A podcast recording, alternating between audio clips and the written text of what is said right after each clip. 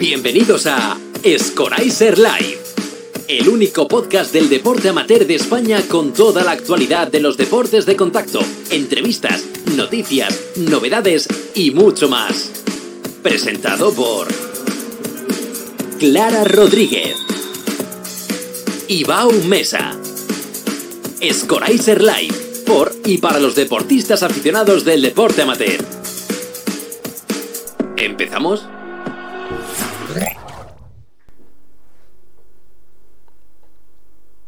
Buenas noches, Clarita. Hola, Bau. Qué bien, qué, qué seria te veo. Qué seria. Sí, sí, un poquito. Hoy, hoy el, el- el- el programa anterior te reías de mí porque yo llegaba con la camisa algo apurado y ahora te toca a mí. No, no, venganza. camisa, yo Ese- con la americana. Esa es venganza de, de- de- de sideral, celestial y, y- y ge- geoespacial. No me ha dado tiempo ni de quitarme la americana. Bueno, pues nada. Eh, bueno, ¿qué tenemos esta semanita, Clara? ¿Tú cómo lo llevas? ¿Te has empollado? ¿Te has empollado las preguntitas? No. Es como siempre. Si, si no me ha dado tiempo. No ha dado Si tiempo. me has tenido todo el fin de semana sin dormir. Do- do- Yo. me has tenido todo el fin de semana sin dormir. Sí, Eso suena muy mal, Clara. Eso suena muy sí, mal. pero creéroslo. Me ha tenido todo el fin de semana sin dormir. Hemos estado en un mega campeonato en, en Madrid. ¿Con cuántas, cuántas tapices había? Siete, ¿no? Siete, Siete. tapices, ocho cámaras. Una pasada. Casi 700 personas y. Y no hemos dormido. No hemos dormido. Literal, no hemos dormido. está bien, está bien. Al mismo tiempo estábamos haciendo otros campeonatos en otros sitios. Es decir, estábamos Sí, sí, pluriempleados. Este fin de semana ha sido, ha sido potente, ha sido potente. Pero bueno, pero con, con- con tanto estrés, que mejor, ¿no? Que, que nos ayuden un poquito la, de- en la azotea. pero vamos, yo creo que me va a dar razón que el estrés engorda. Porque yo comí hoy como los pavos. Así que el estrés engorda. No- Bueno, pues y eso escúchame. para los luchadores no nos viene bien. ¿Tú, tú eres luchadora. ¿Desde Yo cuándo? voy a entrenar y me, pe- me, me peso igual que aquella gente porque están obsesionados. No, Bueno, pues peso un cosa, una cosa que vamos a hablar bastante, bastante ahora mismo. Bueno, damos paso ya, ¿no? Dale, Vamos a pasarlo. Bueno, muy buenas noches, Alejandro. Alejandro, amigo, ¿cómo estás? Hola, buenas noches, ¿qué tal? buena, ¿Qué pasa? Alejandro. Bueno, Alejandro eh, de, de jaula, ¿eh? Sí, Este es de- de jaula, de jaula. Pero no de la de los pajaritos. No, no, no, este es de, de las que pega esta. Eh, tú eres psicólogo y tratas a, a deportistas mm, de combate. Sí, yo, bueno, mi profesión es la de la de psicólogo. Eh, mm, yo me fui formando poco a poco y fui recorriendo un poco el, el camino, ¿no? De, de la evolución de, de todo profesional. Y bueno, pues por situaciones de la vida, pues eso me hizo enfocarme en el deporte y dentro del propio deporte, eh, pues la psicología deportiva de, de alto rendimiento, pues aplicada en este caso a los deportes de contacto, sí. Y, y- y los que hacemos deporte de contacto, ¿estamos bien? No. Sí, yo, creo que, yo creo que hay de todo, ¿no? Como en todas, como en todos los patios, ¿no? Yo creo que sí. Al principio, la verdad que lo que sí que me he encontrado es gente muy agradecida. Ese es el denominador común de todos los de todos los peleadores, luchadores o, o- o, bueno, o, o entrenadores, ¿no? Del, del mundo de las, de las artes marciales. Gente agradecida, gente, bueno, muy humilde, sencilla y la Mm, verdad mm. que estoy encantado. Claro, porque la gente, vamos, vamos, vamos a poner- coger todos los clichés, ¿no? Vamos a coger todos los clichés de fuera, los que ve la gente. De hecho, mm, ayer mismo fuimos a, a- a una empresa de, de- de vídeo porque teníamos que comprar unos meta- una- unas cosas. Bueno, venimos de, somos de lucha, tal. Y lo típico es, ah, a mí no, a mí no. ¿no? Entonces son los clichés, ¿no? Tú eres el que me va a defender. Eh, correcto, ese es el otro cliché, ¿no? Eh, eso significa. eh, ¿qué, qué crees tú por tu experiencia, por la gente que ves, ¿no? Eh, ¿qué, nos motiva? ¿Por qué nos engancha tanto el, enfrentarnos a alguien, en, batirnos a alguien? ¿Sabes? Que, en principio es algo que debería de ser desagradable, ¿no? Pues fíjate, en esta línea que tú hablas de, esos clichés, mm, yo casi, casi todo el trabajo que hago de cara, por ejemplo, a lo que viene a ser una preparación previa a un combate, y cuando hablo previa me refiero de los minutos anteriores a empezar el, combate, va en la línea de, de la relajación y de la tranquilidad y de que estés eh, a gusto, tranquilo y relajado, ¿no? En cambio hay otros deportes que todo lo contrario, tú ves un, equipo de baloncesto antes de salir o estos de fútbol también en el túnel de vestuarios están apelando un poco a la agresividad, a la violencia, ¿no? Decir, que es, todo lo contrario de lo que la gente muchas veces piensa, ¿no? De- yo creo que es un deporte ancestral, eh, junto con el atletismo es el deporte primigenio ¿no? de, las Olimpiadas y de, de, lo que viene a ser el, deporte olímpico. Y bueno, nos engancha porque, porque yo creo que también te lo pasas bien, estás jugando, ¿no? Los niños de pequeños cuando tienen, pues eso, un año o dos, pues juegan a, eso, ¿no? A agarrarse, a tirarse, a, subirse encima de uno del otro y es algo lúdico y, por eso creo que nos engancha tanto. Sí. Y, y las personas que tienen problemas de, control, de, cómo les afecta, porque claro, si yo meto a una persona que eh, es violenta por naturaleza, la meto en un deporte de contacto, la voy a convertir más violenta. Otro cliché. Yo creo que más bien al revés, ¿no? Vas a aprender a controlar, primero vas a saber, pues, vas a consolidar un poco esos mecanismos que tenemos de, de las causas y los efectos y las causas y las consecuencias y las consecuencias que tienen pues el hacer daño a veces o el no controlar tu fuerza o no, o no controlar tus impulsos o tu ímpetu. Entonces yo creo que a la, gente que, que, tiene falta ¿no? de, de, control les viene muy bien. Yo esto lo hemos vivido siempre, ¿no? Es de, digamos que el gimnasio y los deportes de, de, contacto y las artes marciales son escuela de vida, ¿no? Y también hace que la gente temple su carácter y, y vaya conociendo también sus límites y las consecuencias de las cosas. Hmm. Y desde el punto de vista contrario, Alejandro, porque no, bueno, sé, que el timing nuestro no es tan pronto, pero claro, hemos hablado del, agresivo que va a entrenar y se controla, pero también tenemos el, chico de baja autoestima que le hacen bullying, que tú seguramente te has encontrado mucho más que nosotros. ¿Cómo se refleja eso, no? ¿Cómo, cómo se refleja en la personalidad de, de ese tipo de, bueno, de ese perfil? Pues fíjate, es un, es un, es un espacio donde canalizar otra vez esa, eh, esa construcción de la autoestima, ¿no? Que hablas tú, ¿no? De la seguridad en uno mismo, porque si eh, los deportes de contacto, principalmente la, base donde, de donde salen las ejecuciones efectivas son de la, de la seguridad, ¿no?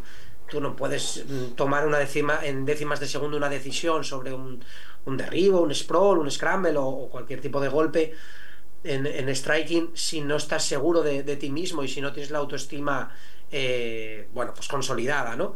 Esas personas que, por lo que sea, pues sufren de baja autoestima, este tipo de deportes poco a poco les hace ir escalando y, conformando de nuevo esa, autoestima, con lo cual también es algo muy... Yo, por ejemplo, aquí lo recomiendo muchas veces a, los, a mis otros pacientes que no son eh, deportistas o deportistas de contacto, siempre les pruebo que les invito a que prueben, ¿no? Para que a través de, esta, de estas disciplinas, pues que, se lo reconstruyan, ¿no? Mm.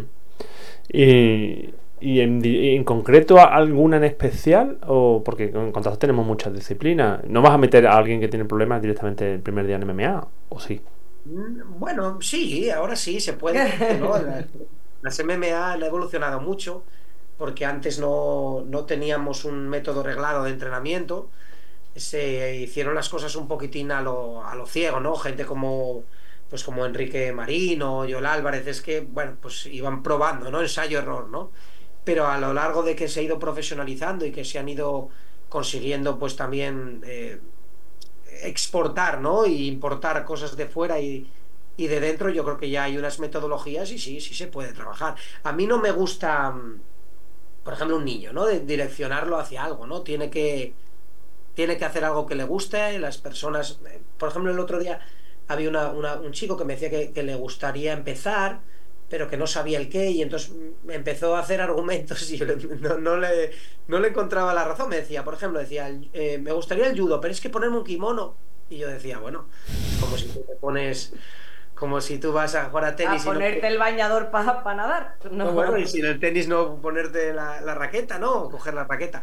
A ver, yo creo que tiene cada uno coger lo que le gusta. No hay uno así que me guste más. A mí particularmente me gusta mucho la, la lucha, tanto la lucha libre como la lucha grecorromana. Me gusta también el, el grappling. Son, son cosas que a mí me gustan particularmente. Pero, pero bueno, cualquier otro deporte como puede ser eso, el jiu-jitsu o el MMA o el boxeo, el kickboxing, todo... No, no, no, no dejo de verle cosas positivas, la verdad. Porque nosotros que, venimos de lucha, a mí que, que alguien que no, que no, me suena a la cara, que me hable de, de la lucha, a mí eso me emociona un poquito. Eh, ¿Tú has pisado tatami allí en, en el Palacio de los Deportes en Oviedo o en ¿O, en, cómo? ¿Dónde? ¿O en el grupo? ¿O cómo? Cuéntanos cómo viene esa relación tan íntima. Eh, a ver, mm, la relación íntima con la lucha, que me estás hablando, eh, nace en Estados Unidos. Fíjate, cuando, yo, cuando yo tengo el proyecto entre manos de, de poder ser, bueno, formar parte del equipo de, de Joel Álvarez, ¿no? Que, fue- a ver, para nosotros es como una... una Un ídolo, una un ídolo. Eh, yo en ese momento me di cuenta que tengo que formarme y que tengo que mejorar porque se me está quedando, mis conocimientos pueden quedárseme cortos con lo que tenemos entre manos, ¿no? Con, con la, pon- el- el- la potencialidad en su desarrollo que puede tener este tipo de, de deportistas. Y entonces, bueno, viajo a Estados Unidos, me pongo en contacto con un, con un psicólogo allí, ¿vale? Que trabajaba como psicólogo deportivo con, la, con el equipo de lucha olímpica, lucha universitaria y lucha grecorromana de UCLA. Y es allí donde, donde empiezo a aprender de verdad, aprender de verdad las cosas, ¿no? Porque aquí en España tenemos un poco un sistema educativo que no te, que sí que te da mucho, mucho material, muchos libros, muchas cosas, pero te da poco, poco trabajo de campo. Y es ahí es donde, donde realmente empiezo a ver, pues, cómo el coach trabajaba con el psicólogo y con otro tipo de, de profesionales y es ahí donde, bueno, pues me, me va enganchando también esta parte de, de la lucha.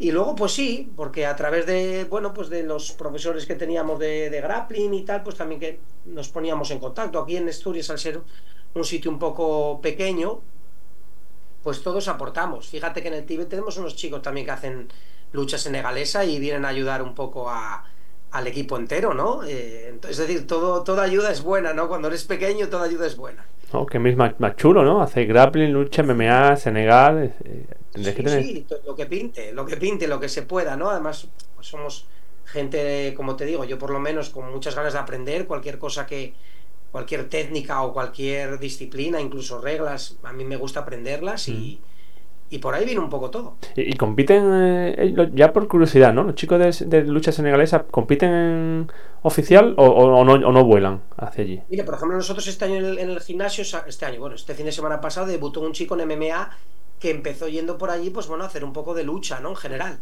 ¿no? Pero él enseñaba allí o mostraba un poquitín también sus, bueno, las técnicas propias de la senegalesa, pero yo creo que aquí en España no debe de haber. Claro. Sí, sí, hay equipos, hay equipos potentes de senegalesa en, en, en Canarias. Porque Ah, Juan, claro, Juan. Espino estuvo muchos años por allí. Ah, claro, es verdad, cierto. El, el sí, León sí. Blanco, ¿no? Estuvo mucho tiempo por allí. Y... Digamos que aquí lo que se hace es buscar un poquitín cosas, ¿no? Tenemos también chicos que, que hacen pues eh, sambo, judo, y entonces todos vienen a ayudar un poco y poner un poco el granito de arena, ¿no? Claro, porque ahí tenéis tenéis a, todo. a David en sambo y en judo, que es una eminencia. Tenéis el, Claro, el, lo me refería un poco a el David. Covadonga, de- después tenéis el Covadonga al lado, tenéis el, el- el- no sé, que, bueno, tenéis a Javi con MMA. Romana, ¿no? tenéis Sí, un... Javi también tiene chicos, tiene chicos, vamos, muy, muy destacados, Gilaber, y bueno, pues está también en grappling tenemos aquí a, a Narciso, ¿no? Que es el, Claro. El maestro que, que imparte el Brazilian Jiu-Jitsu en el Tíbet, que es una eminencia, y, y varios cinturones negros, ¿no? En, en, en Jiu-Jitsu también, ¿no?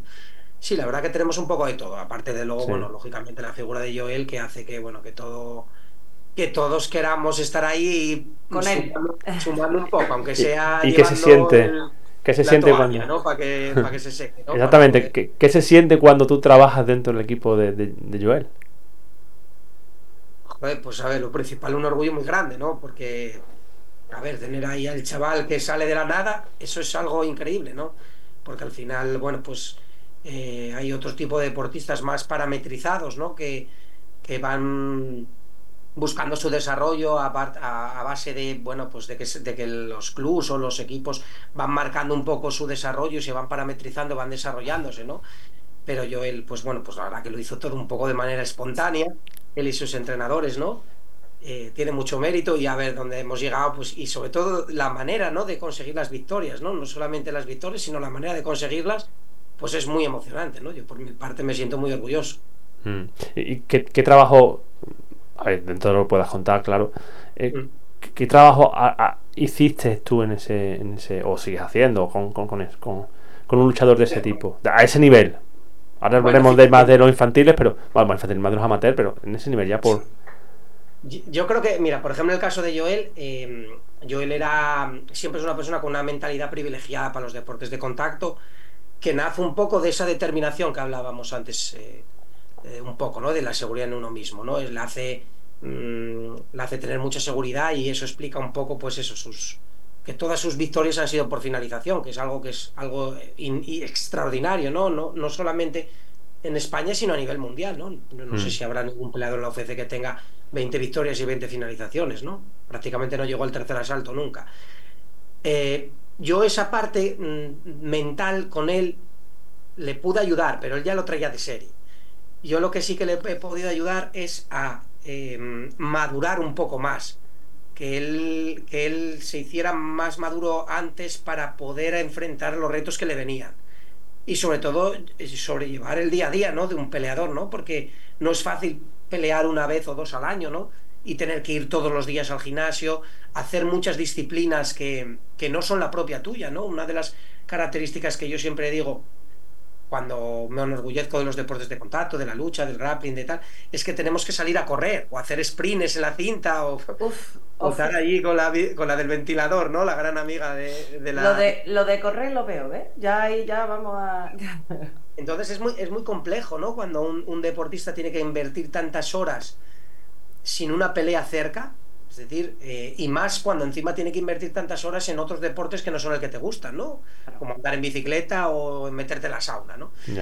Eh, entonces, es, en, ese, en ese trayecto, en ese recorrido, yo creo que, la, ayuda, la ayuda ha ido un poco por ahí, ¿no? De que él haya podido canalizar su mentalidad y su desarrollo en, en esa madurez de que te da, pues, que puedes ir todos los días en ese, en ese camino. ¿no? Hmm. En, lucha, por desgracia, no tenemos grandes logros mundial, ¿no? Eh, hmm. sin embargo, eh, en, MMA sí, en grappling también, pero en grappling no, son remunerados, ¿no? Entonces, cuando tú tienes un peleador en MMA que empieza a entrarle pasta y a entrarle tal y a tal, ¿cómo se gestiona ese éxito? Bueno, es que en este caso yo la verdad que le da bastante lo mismo. bueno, el tema, de, el tema ese sí que lo he vivido con otro tipo de, chicos, porque bueno, no solamente estoy con él, estoy con otra gente, ¿no? Y más que el tema del dinero, a veces es más el tema de la fama, ¿no? Ya. Porque esa fama que va asociada también a este tío da hostias, hablando así malamente, pues siempre te, lleva a veces a que si tú te engrandeces en, en exceso, ¿no? Con, con tus méritos deportivos o con tus o con tus eh, sí, con tus éxitos, ¿no? Pues al final puedes caer en lo contrario de lo que predica este deporte, ¿no? Que es la humildad, la sencillez, el ir todos los días a entrenar, el sudar con, con chicos que empiezan, con chicos veteranos, con, con gente que viene a ayudar, ¿no? Entonces, mm. más que por el dinero y tal, es más eso, por la fama, ¿no? Por la fama de la gente que te puede venir y te, y te puede, pues bueno, pues... Complicado gestionar eso. La foto, la foto gratis y demás. Eso hay que canalizarlo, sobre todo con los chicos jóvenes que no, que no se descentren, que sepan que bueno, que esto es, que no deja de ser un trabajo, como otro cualquiera, como otro cualquiera, y, que sigan adelante en, lo que les toca, ¿no? Que es el, el gimnasio, el trabajo. Yo he visto eh, el otro día cotilleando un poco tu Instagram. Eh, tienes una foto que a mí me encantó porque bueno al final llevan un mayo igual que nosotros entonces a mí y, y, aparte es el inicio de muchas de las chicas que hemos terminado en lucha que es la gimnasia te he visto con crías de gimnasia y, me parece muy guay ese contraste porque al final es eso, es muchas de las, y Pablo lo sabe, ¿eh? muchas de las chicas que hemos terminado en lucha veníamos de la gimnasia. La mayoría, ¿eh? La mayoría. No, no, de salir de, porque bueno, eh, y ahora no tanto, pero hace unos años era todavía un poquito más acusado, eh, tiene un poquito de un puntito clasista la gimnasia, sobre todo para las gorditas. Porque hacíamos la gordita, pues no íbamos a pegarnos, no pasaba nada. Entonces te he visto y me emocionó mucho porque te veo y entiendo que es justo antes de salir al, tarima.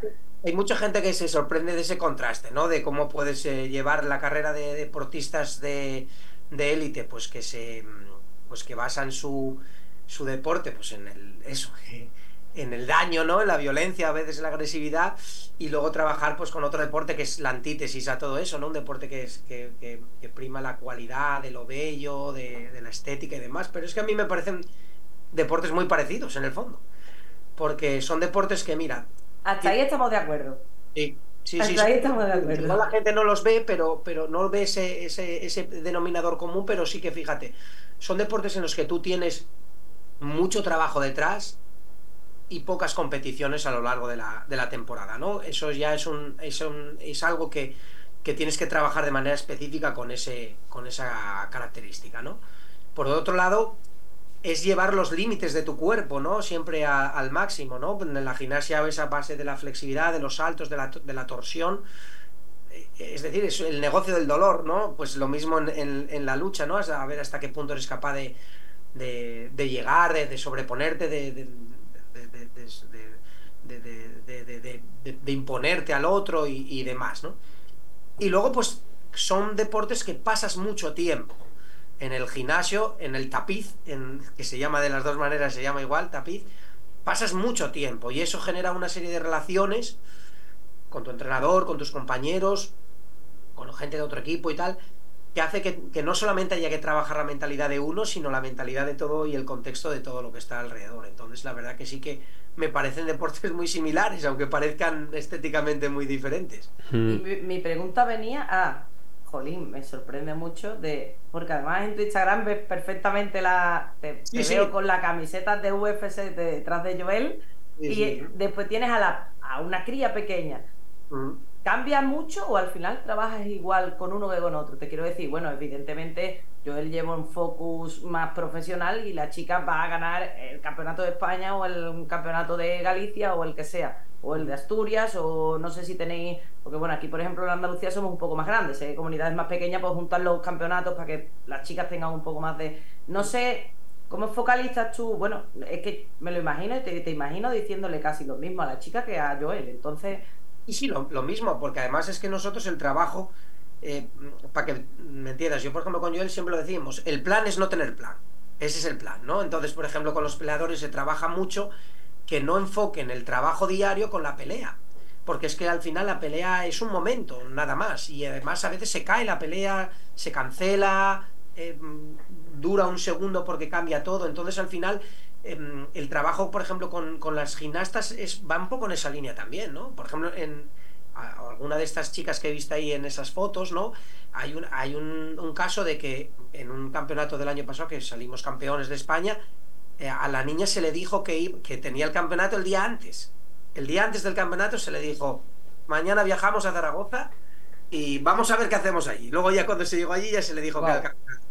Claro, al final es que trabajes tú diariamente persiguiendo tu mejoría propia, no, la mejor, no el ganar una medalla o el ganar un campeonato, ¿no? Y eso es exactamente el mismo trabajo, fíjate, que hago yo con todos los peleadores. Es un trabajo de seguimiento, donde ellos me mandan audios prácticamente a diario, donde me dicen cómo les fue, yo les mando otra cosa.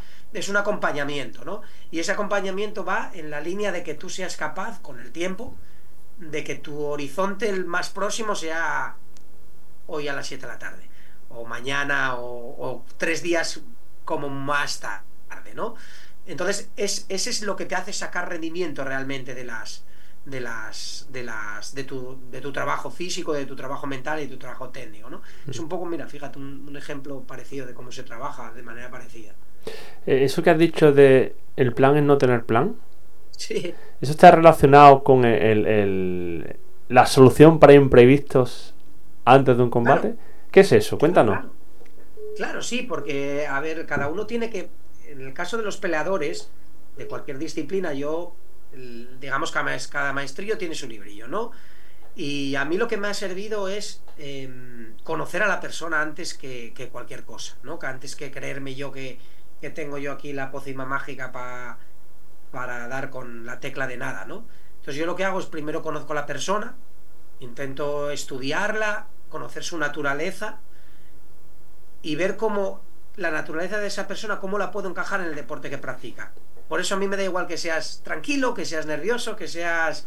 Me da igual. Eh, busco la manera en la que encajo esa personalidad, ese temperamento y esa, y esa manera de ser en el deporte que estés practicando y en tu momento de la carrera en la que estés haciendo. ¿no?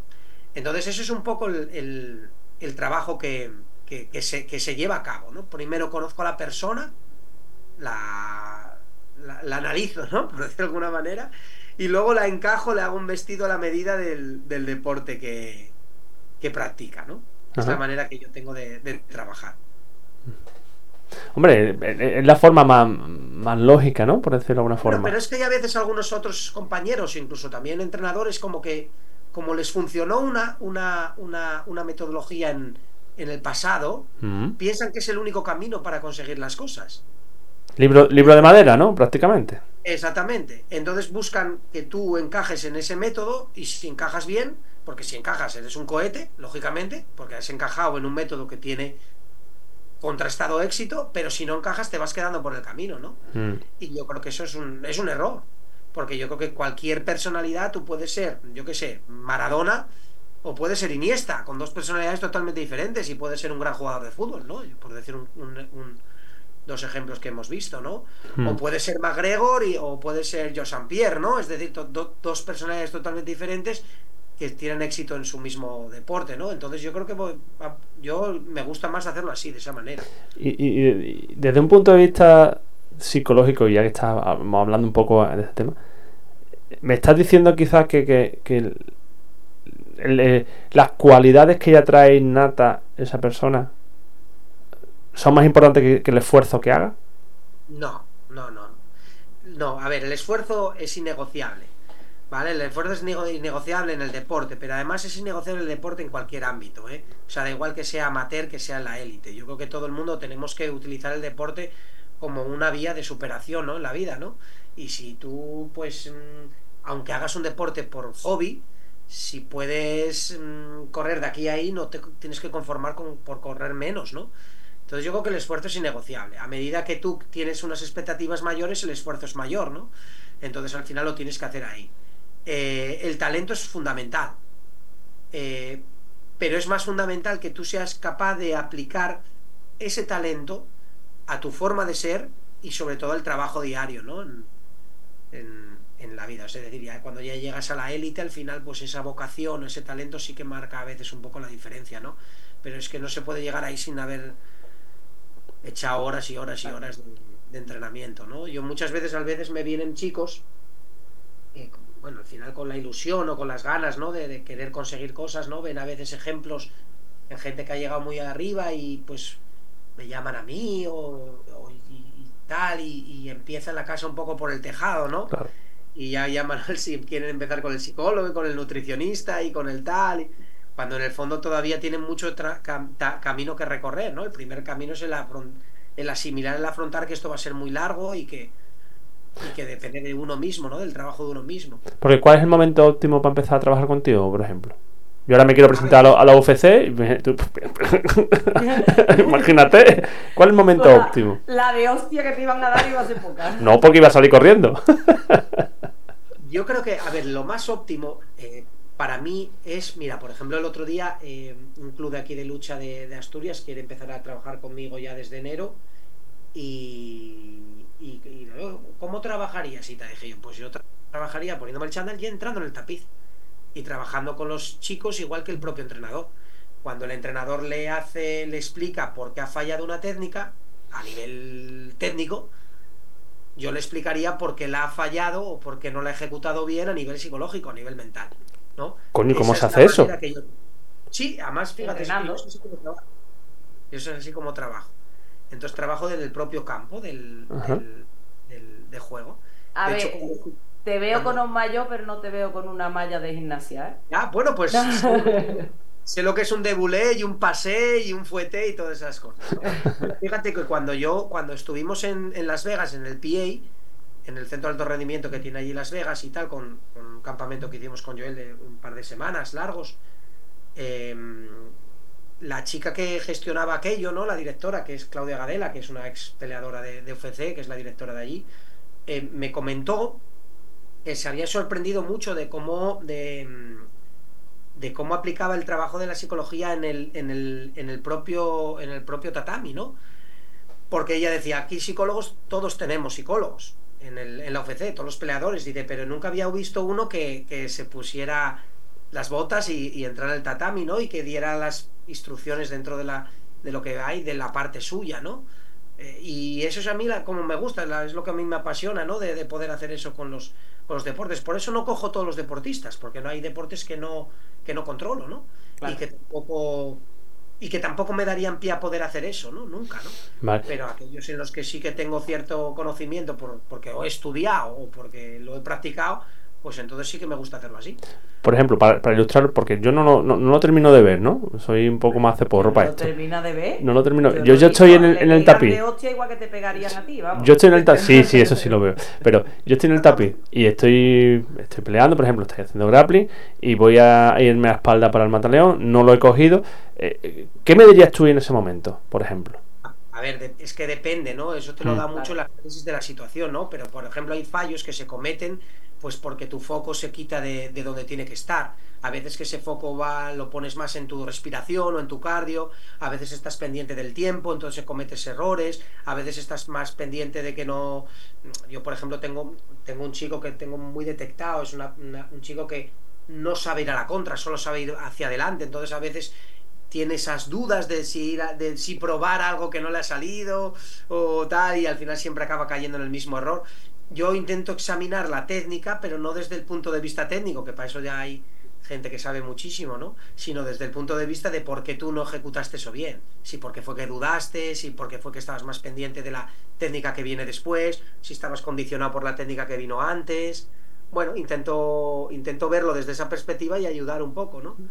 Luego trabajo mucho con, con, ¿cómo te diría? Con retos privados, ¿eh? Con el deportista, ¿no? Es decir, yo, por ejemplo, me llega al entrenamiento y le puedo decir, bueno, pues hoy vamos a... El entrenador te está marcando unos un entrenamiento, pero vamos a probar, yo qué sé, ¿no? pues que seas muy rápido en los scrambles, por ejemplo, ¿no? O vamos a intentar eso, que no, que no te coja la pierna adelantada en todo el, en todo el combate, ¿no? Y entonces más allá del, más allá del, del propio trabajo que el entrenador le está marcando, ya tiene otro más, ¿no? Y ya tiene que aprender a combinar ambas cosas, ¿no? Y así todo esto. Pues, Qué guay. Punto de vista totalmente nuevo, ¿no? Me parece súper guay. Es que lo otro es una chapa, la verdad, que es que está aquí, contarte con un tío aquí a que a decirle cosas y tal. A ver, si es que al final los deportistas, y ya cuando uno se va haciendo un poco más de la élite, saben mucho más que los psicólogos. O sea, yo, por ejemplo, ¿qué le voy a contar yo a eso, a una gimnasta, aunque tenga ocho años? ¿Qué le voy a contar yo de cómo tiene que de tranquilizarse si lo hace todos los días. Eso sabe ella, me tendrá que dar ella explicaciones a mí, pero sí que el, e, ese otro tipo de cosas, de que no anticipe las cosas, de que vaya pensando una por una, de que no se fije o que no, o que no desenfoque su atención con otras cosas, eso sí es el trabajo de que a mí me gusta y el que además realmente funciona. Hmm. ¿Y, factores externos a la, a la lucha? ¿Cómo, ¿Cómo lo trabajáis? Por ejemplo, obviamente uno de ellos es el peso, otro es la familia, otro es el trabajo, otro es... ¿Cómo trabajáis? Fíjate que yo cuando empiezo lo que... En un campamento hay muchos chicos de, por ejemplo, de MMA, que tengo muchos peleadores, que hay otros que no, que tú trabajas prácticamente semanalmente pues, todo el año, ¿no? Pero hay otros que, que, contratan un poco los servicios cuando tienen una pelea, porque bueno, al final esto no deja de ser un servicio profesional que, que cuesta un dinero, etcétera, ¿no? Entonces fíjate que yo cuando empiezo un campamento, un campamento de pelea con, un chico que tiene pelea, aparte del todo el trabajo que hago, siempre se lo digo yo. A partir de ahora, cualquier, o sea, cualquier cosa que se salga de lo extraordinario, que discutes con la moza, que te pusieron una multa, que yo qué sé, que el perro se te puso malo, cualquier cosa me lo tienes que decir en el momento que pase, ¿vale? Porque la gestión de esas emociones externas pueden, siempre se pueden canalizar para bien o para mal y ahí sí que eh, vamos a encontrar con un factor externo negativo, si es que se hace negativo, que va a ser muy difícil de controlar por los entrenadores, por mí y por el propio peleador. ¿eh? O sea, es decir, ahí se te va a ir de, de, las manos. Si tú has tenido un problema personal y ese día tocaba hacer un trabajo en el gimnasio, es que si no tienes una alguien que te canalice ese problema, va a ser muy difícil que saques adelante ese, ese trabajo, ¿no? Incluso hasta el más profesional de, del mundo, ¿no? Caerá un poco en esa negatividad. Entonces, es importantísimo eh, gestionar los factores externos. Mm. Y bueno, el tema del. Es que yo el tema del peso no lo considero un factor externo, lo considero un factor elemental, ¿no? Porque forma parte del, de la idiosincrasia de estos, de estos, de estos deportes, ¿no? Y, y mucha gente, pues la verdad que todo el mundo lo sufre, pero para algunos es una penitencia y para otros es, bueno, pues un camino un poco más, más eh, oscuro de la cuenta, ¿no? Pero sí que es algo que se, que se tiene que trabajar, claro. Ya. Hombre, los peleadores no, Hombre, en lucha más o menos sí lo tenemos un poco controlado. Eh, eh, hacen sus esfuerzos, sus historias, pero en MMA sí se ven cosas más. más, más, más hardcore, ¿no? Por decirlo de una forma. Son un poco más Sí, bueno, porque a ver, el formato de los de las de las peleas en lucha generalmente se, se hace a través de formato de torneo, de campeonato, entonces que hay que hacer varias varias peleas seguidas, entonces claro, hacer esas bajadas de peso pues tan tan tan grandes no, no es conveniente, ¿no? Porque a ver, una pelea la podrías hacer, pero dos bueno, y, el cambio de normativa ¿eh? también influyó mucho, que antes el pesaje de, día antes al mismo día de la competición, por lo que tú dices, es decir, mm. porque es que al final si no llegas muerto, no... Claro. Pero por ejemplo las MMA es algo que está muy, muy generalizado, porque tú, porque tú intentas jugar con eso. Yo, él, por ejemplo, es una persona que mide 1,91 y pelea en 70 kilos. Él baja aproximadamente 16 kilos ¿no? en cada preparación. Entonces, claro, es una bajada de peso pues, pues enorme, ¿no? Entonces también, claro, también hay que ayudarle también en esa, en esa gestión, ¿no? De, de, esa bajada tan grande. En MMA bajan mucho peso, generalmente bajan todos, bajan todos mucho peso. ¿Y, cómo gestiona eso desde un punto de vista psicológico? Bueno, la verdad que es la mejor manera de gestionar todo eso es marcarte. Mira, yo lo trabajo de dos maneras. Primero, la línea que te decía antes de la no anticipación, ¿no? De que, el día sea solamente el día de hoy, entonces hoy toca hacer esto, toca hacer esto otro y toca comer esto, punto, sin, sin ir más allá. Y luego un trabajo muy fino que yo hago ahí, que es que cuando ya uno está al final de la preparación y ya el peso es ya casi lo más importante que tiene que dar, ahí está prohibido pensar en la pelea ahí no puedes pensar nada en la pelea, porque, a, ver, lo vais a entender muy bien, es, es, es algo más, más de psicólogo, es de la abuela, ¿no? De, todos, ¿no? Tú si estás eh, un día negativo, o imagínate que un día estás de vomitona y cagalera porque estás de gastroenteritis, no te apetece nada pensar en ir al McDonald's. O sea, sería lo último que te gustaría pensar, ¿no? Mm. Bueno, pues si tú estás débil porque estás bajando de peso, si estás eh, estás consumido por, el mal humor que te lleva el no poder comer, el no poder hidratarte bien y todo eso. Si encima piensas en tener que pelear con otra persona, pues estás cometiendo un grave error, ¿no? Y eso es algo que lo hacemos sin, sin querer, bueno, yo no lo hago, pero bueno, que, seguramente la gente lo hace sin querer, ¿no? El, el, decir, tienes que bajar el peso porque tienes que pelear. No, no, es que eso está fatal hecho. No tienes que bajar el peso porque es lo que toca hoy. ¿Vale? Porque hoy toca comer esto y toca bajar este peso. Pero ya pensaremos en la pelea cuando te recuperes. Ya has pensado antes, ahora hay un periodo donde no debes de pensar y ya pensarás, hay tiempo de sobra para pensar después de dar el peso en la pelea. Ya. Pero no es fácil, ¿eh? ¿cómo, haces tú, qué, técnicas puedo utilizar para dejar de pensar en algo que, que, tan importante? Pues primero no hablar de ello, eso es lo primero, ¿no? Eh, si no se habla, no existe. Entonces, generalmente yo con los equipos con los que trabajo también con los entrenadores se lo digo, digo, a partir de ahora no se puede hablar nada de la pelea, se puede hablar de otras cosas, pero no de la pelea ni del rival. Y eso no se puede hablar ni de pelea ni de comer. Está la, cosa, la cosa. Una de las dos cosas. Entonces, bueno, pues intentan técnicas, pues primero de, de, enfocarte en lo que tienes que hacer y luego otro tipo de técnicas de distracción también, ¿no? Para distraer, para ir como, una, como un camino de miguitas, ¿no? llevando a la gente a, a que vaya sobrellevándolo. Parece fácil, ¿eh? Parece fácil. Sí, sí, Parece fácil. Bueno, tú, no solo estás en ámbito asturiano, ¿no? Tú también te estás moviendo por el resto de España, ¿no? Sí, porque bueno, aquí en Asturias, pues lógicamente somos una comunidad pequeña que, que, bueno, que, lógicamente me he tenido que abrir un poco al ámbito nacional. Afortunadamente, pues tengo, pues muy, tengo eh, chicos que, con los que trabajo que son grandes referentes y que también son mis, pues como te diría, ¿no? El, escaparate publicitario, ¿no? De, mío, ¿no? Entonces sí que tengo chicos en Canarias, tengo chicos de Andalucía, tengo a Dani Ladero, que es, aunque está en, en Canarias, él es malagueño, pues con los chicos del Sutemi, con Enrique y, los demás chicos que tiene ahí Enrique Wasabi, chicos en Canarias, como te digo, pues con Kevin Cordero, con Cebenzui, bueno, con, con mucha, muchos chicos de todas partes de, de- del panorama y también con muchos chicos jóvenes, ¿eh? con muchos chicos amateur que tienen ahí, que están ahí tocando las puertas del profesionalismo, algunos que están ya eh, que ya están eh, siendo profesionales, que llevan ya bastantes peleas y, Mm. y que son el futuro al final, ¿no? Que es con los que te tienes un poco que, que también volcar, ¿no? Porque al final tienes que trabajar mucho pues para ver luego el día de mañana resultados, ¿no? Sí. En su tema en concreto tienen un proyecto muy chulo eh, que es con MMA con, con niños. Sí, sí, sí, sí. ¿Cómo, cómo- Sí, Enrique es, es, es maestro, él estudió también esa, esa carrera, ¿no? Aparte de maestro en, en todos los sentidos, ¿no? Pero Sí, que es maestro de, de educación primaria. Y, y sí, tiene ideas muy novedosas y tiene ese proyecto también. Además tiene mucha gente, gente muy maja, son la verdad que son todos gente muy sana, muy, muy maja y tienen esos proyectos que son, que son bonitos, sí. ¿Y, y cómo, cómo es la MMA Aquí para...? Tenemos en Gijón niños, ¿eh? Aquí tenemos. ¿También? ni- Sí, sí, sí. Tenemos niños pequeños y luego no, niños no tan niños, pero bueno, de 14, 15, 13 tenemos y, y muy bien con ellos también. Mm. Y Joel les da clases y Borja y, y la gente del gimnasio suda con ellos y rueda con ellos, ¿eh? Que Joel le da clase a los niños.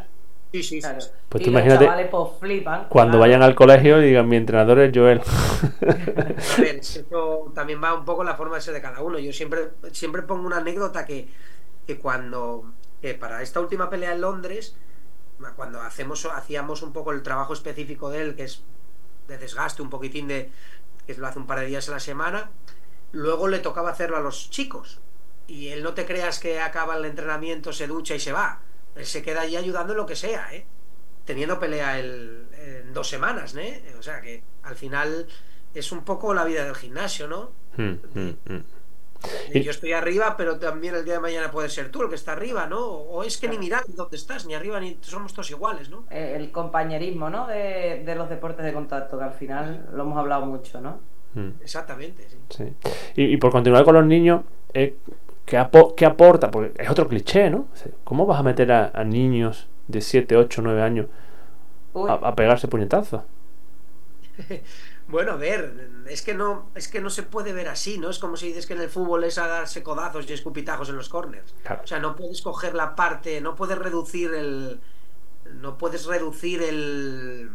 el todo a una parte, ¿no? Tú piensas que, que- que en un deporte como la lucha eh, estás enseñando eso, un compañerismo, una- un control de tu cuerpo, un manejo del, de, de la conciencia de tu propio cuerpo, de tu, de tu manejo, del control de tu, de, de tu físico, unas reglas, unas, unas normas, unas, eh, bueno, pues, pues unas técnicas, o sea, son muchas cosas las que estás eh, aprendiendo. Lógicamente es un, es un deporte donde al final la agresividad es importante, pero fíjate que tú estás ahí en un vestuario de un equipo de primera división y es que lo están diciendo, hay que meter la pierna, hay que meter la pierna. Bueno, pues aquí es lo mismo, ¿no? Es que no, no hay que rasgarse las vestiduras, ¿no? Al Correcto. final no deja de ser eh, un deporte competitivo y, y- y donde pues lógicamente la determinación y las ganas con las que hace las cosas pues te van a llevar a hacerlo bien. Mm. Pues vamos a empezar a hacer nuestras preguntas, ¿no? Típicas, ¿no? Por ejemplo, yo, eh, yo que estoy encantada escuchando. ¿qué, qué deporte es más... hace más piña, ¿no? ¿Qué deportes tipo hace más piña? ¿Los deportes individuales o los deportes de grupo? Eh, bueno, a ver, es- yo creo que el que hace más piña, sinceramente, es el deporte individual que se practica en grupo. O sea, por ejemplo, la lucha, ¿no? Porque es un deporte donde tú al final eh, no tienes ninguna competencia con tus compañeros, entre Mm. ellos. ¿Vale? Al final, un equipo de un deporte colectivo, como puede ser el baloncesto, el fútbol, al final también estás compitiendo también por tu propio protagonismo, por tus propios minutos dentro de la cancha, ¿no? En estos deportes que se practican en grupo, pero que son individuales, como puede ser el ciclismo, por ejemplo, como puede ser el, la gimnasia o puede ser la lucha o los deportes de contacto, creo, por mi experiencia, que es donde más piña se hace, porque sa- sa- sabes eh, de manera íntima lo que sufres tú mismo para llegar a eso, ¿vale? Sin ningún tipo de, competitividad, sino para llegar tú a ese, a ese camino, ¿no? Mm. ¿Y, qué, y qué aliento, qué da más aliento? ¿Que te grite el público o que te griten tus compañeros abajo? Pues ya sabes, ¿no? Eso es. ¿no? Y, y el, y el ver a la gente que te apoya, que te arropa, que viaja contigo a veces en las competiciones, pues, pues, pues sí, ¿no? Es algo también que, que empuja. Sí. Bueno, Cleia, vean, tu, tu turno. No, yo a, a raíz de esa pregunta y, y como yo eso, como te está el que habla Instagram, que ¿qué pasó en Londres? Cuando, porque en Londres seguramente había, mm, bueno, seguramente no, porque además estaba Joel y Dani, por lo tanto había media España en Londres viendo, vamos, conozco yo y probablemente... ¿Más de, más de cuánto? Más de, más de uno y más de dos. Eh, que cuando se escucha ese español allí, ¿no? De que, que se siente, que es lo que, que desde la esquina, mm, oye, Ya, bueno, la verdad que, bueno, yo, yo, no, yo a la esquina no voy, ¿eh? A la esquina no voy, yo viajé, porque viajo, suelo viajar con, Joel a todas las preparaciones, a la esquina va, va Enrique, Enrique Wasabi, va, va Pepín Piquero, que es el, es un poco el, director del, centro, y va Borja Álvarez, que es el head coach de, Joel, su entrenador principal, ¿no? Eh, ¿Qué se siente cuando lo ves salir ahí? Bueno, pues un orgullo, ¿no? Y, y- y- pero mucha seguridad, la verdad. Eh, Yo es que al final casi siempre acaba de la misma manera, que es victoria por finalización. La verdad que yo es la verdad que en ese sentido lo veo. O sea, digamos que los nervios es cuando no los ves, ¿no? Te despides de él en el hotel, cuando él ya va al pabellón y ya tiene que estar ahí entrenando con, con, con la esquina, calentando y todo eso, y en ese periodo de tiempo, ¿no? Que empieza la velada hasta que no llega su, su combate, estás nervioso, pero porque no lo ves. Si lo pudiéramos ver y ver esa seguridad que tiene en sí mismo, estaríamos disfrutando. Pero en el momento en el que le ves salir con su canción y corriendo, además, como sale él siempre, ya te, te tranquilizas porque sabes que es cuestión de segundos la, la de siempre, ¿no? La, la finalización. Mm, mm. Jolín, pues voy a tenerme que ir yo contigo ahí a que tú me des a mí unas lesiones de eso, porque yo, mis chicos del club salen y yo estoy igual de nerviosa que si fuera mi hijo. Bueno, No. Yo creo que en este caso es más bien, yo la verdad que en eso sí que soy así, ¿eh? no, no me pongo nervioso eh, en el momento. En el momento no me suelo poner nervioso, tengo mucha confianza sobre, sobre el trabajo ¿no? de los deportistas. También es como que no, al no tomártelo como algo personal, si se perdiera, que no suele ser el caso, pero si se perdiera, pues, tampoco pasa nada, ¿no? La vida sigue, ¿no? No, ya, claro. Y entonces es un poco el, el orgullo de decir, joder, tengo aquí una persona que lo está haciendo hasta que llega aquí, lo está haciendo genial. Luego ya empieza el combate y ya, pues oye, esto es un deporte, ¿no? Pero hasta aquí es que sale como un, como un profesional, ¿no? Y entonces al final eso te llena de orgullo, pero te da mucha seguridad también. Mm. Sí, pero Clara, esa pregunta no era de nuestra batería típica. No, bueno, pero es que me, salir, me la ¿eh? va poniendo al pie, tío. Me la va poniendo al pie y entonces. ¿Cuál- De toda la gente que tú has visto entrar y salir en lucha, que habrá, o en lucha, o en las luchas, como nosotros, a mí me gusta decir, eh, habrá visto muchos tipos de personas, muchas categorías, muchos rangos de- dentro de la sociedad. ¿Cómo te cambia la lucha? Pues yo creo que te cambia la vida totalmente, ¿no? Te cambia la vida porque tú al final lo que haces es que generas unas amistades además que no son, son muy difíciles de igualar, ¿no? Eh, porque, bueno, pues compartes esa, esa, esa ilusión y ese día a día, ¿no? Y luego el tema de la, de la disciplina y, el, y, la, supero- y la superación, ¿no? El, el- el aprender a controlar eh, también, pues, y saber las diferencias entre eh, la agresividad y la violencia, ¿no? Aprender, ese, a, a Mm. aprender a tener ese límite claro. Yo creo que a todas las personas que han hecho artes marciales les ha cambiado la vida, ¿no? ¿Y tienes algún ejemplo así llamativo que pueda... Bueno, pues mm, yo creo que muchos chicos de las que yo trabajo con ellos en las MMA, pues al final esto les sirvió un poco para canalizar y enderezar sus vidas, ¿no? Y que puedan y que pudieran convertir en el, en el deporte, pues una forma de vida, ¿no?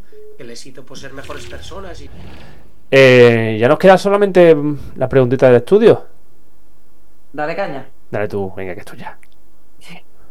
Bueno, no, pero es que creo que prácticamente no la, no No la ha respondido. resuelto, ¿no? Pero a lo mejor él Porque- él no sé si tú la conoces, el, el- un- el estudio, ¿no? Bueno, puede ser. Nosotros mm, tenemos, no sabemos exactamente, algún día me pondré y lo buscaré, ¿vale? Eh, Sí, vamos floja. sí, sí, no, porque hemos leído noticias, pero no, no me ha dado a mí por decir voy a buscarla. Eh, tenemos noticias que hay un estudio en Estados Unidos, creo que era en un barrio de Nueva York, donde empezaron a trabajar con chicos de, de exclusión social y la delincuencia bajó casi un 60 o 70%. Claro, la pregunta iba a ser, eh, suele ser, ¿tanto nos cambia la vida los deportes de contacto? ¿Tanto nos cambia la vida esa disciplina? O, o es simplemente porque lo han sacado de la calle, que es la, la otra visión. yo creo que no. Yo creo que es que la disciplina te hace ver todo de otra manera. Sí hay muchos estudios de eso. Yo, yo en, mi formación más reglada, ¿no? estudiamos mucho sobre ese tema, ¿no? De cómo el deporte en general y en particular estos, pues te, endereza, ¿no? Te, te, marca una línea a seguir en la que tú puedes al final, pues ser, ser gobernador de tus propios actos, ¿no? Al final en estos casos de, de, en estos barrios, ¿no? De conflictivos y demás, ese es el, denominador común, ¿no?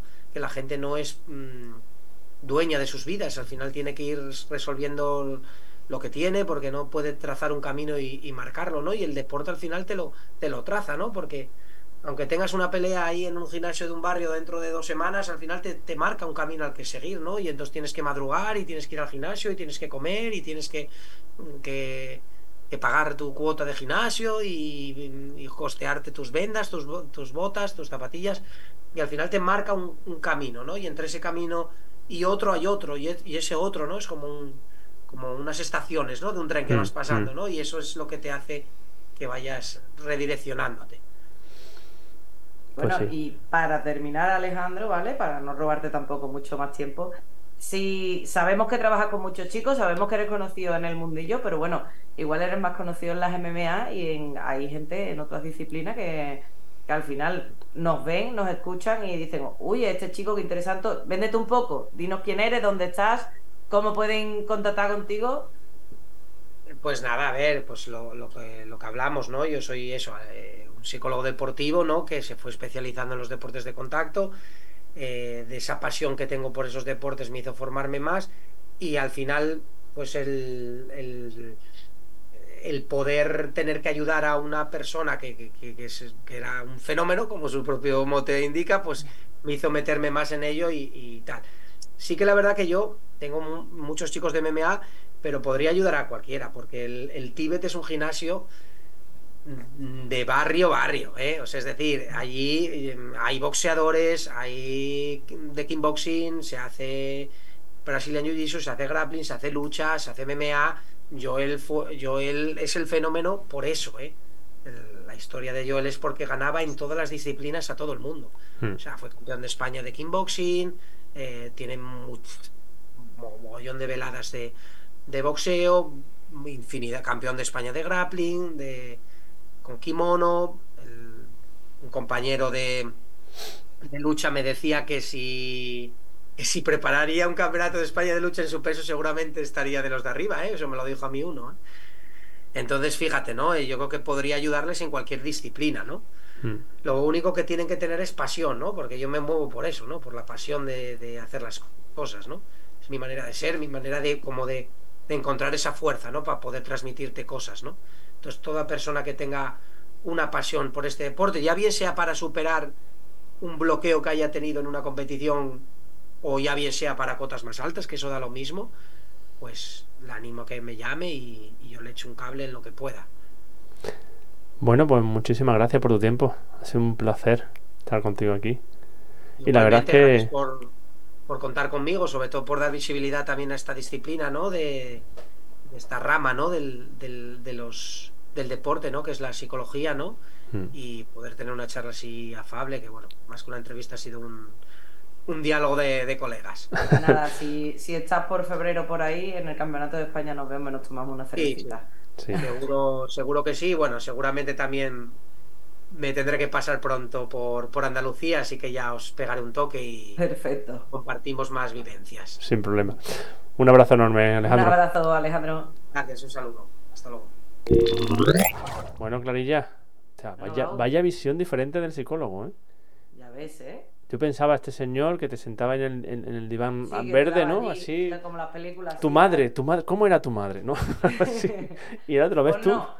Este entra contigo al tapiz, se pone las botas y ahí es donde te dice las cosas. Oye, que me ha molado muchísimo, ¿eh? Escúchame, que yo no, quería preguntar por, corte, pero este es capaz de. te pega un directo como no lo hagas bien, ¿eh? No, eh, te, pega seguro. bueno, Clarilla, nos vemos la semana que viene. Venga, va. Venga, y también te enchandáis, hija, no te venga Hijo mío, es que no me has dado tiempo, es que me ponéis las cosas muy pegadas y la agenda muy, muy y Anda ya. Un beso. Hasta luego. Hasta luego. Escuchar Scoracer Live, un podcast por y para los amantes del deporte de contacto. Para no perderte ningún episodio, síguenos y suscríbete. Puedes escucharnos en directo, en YouTube en Scoracer.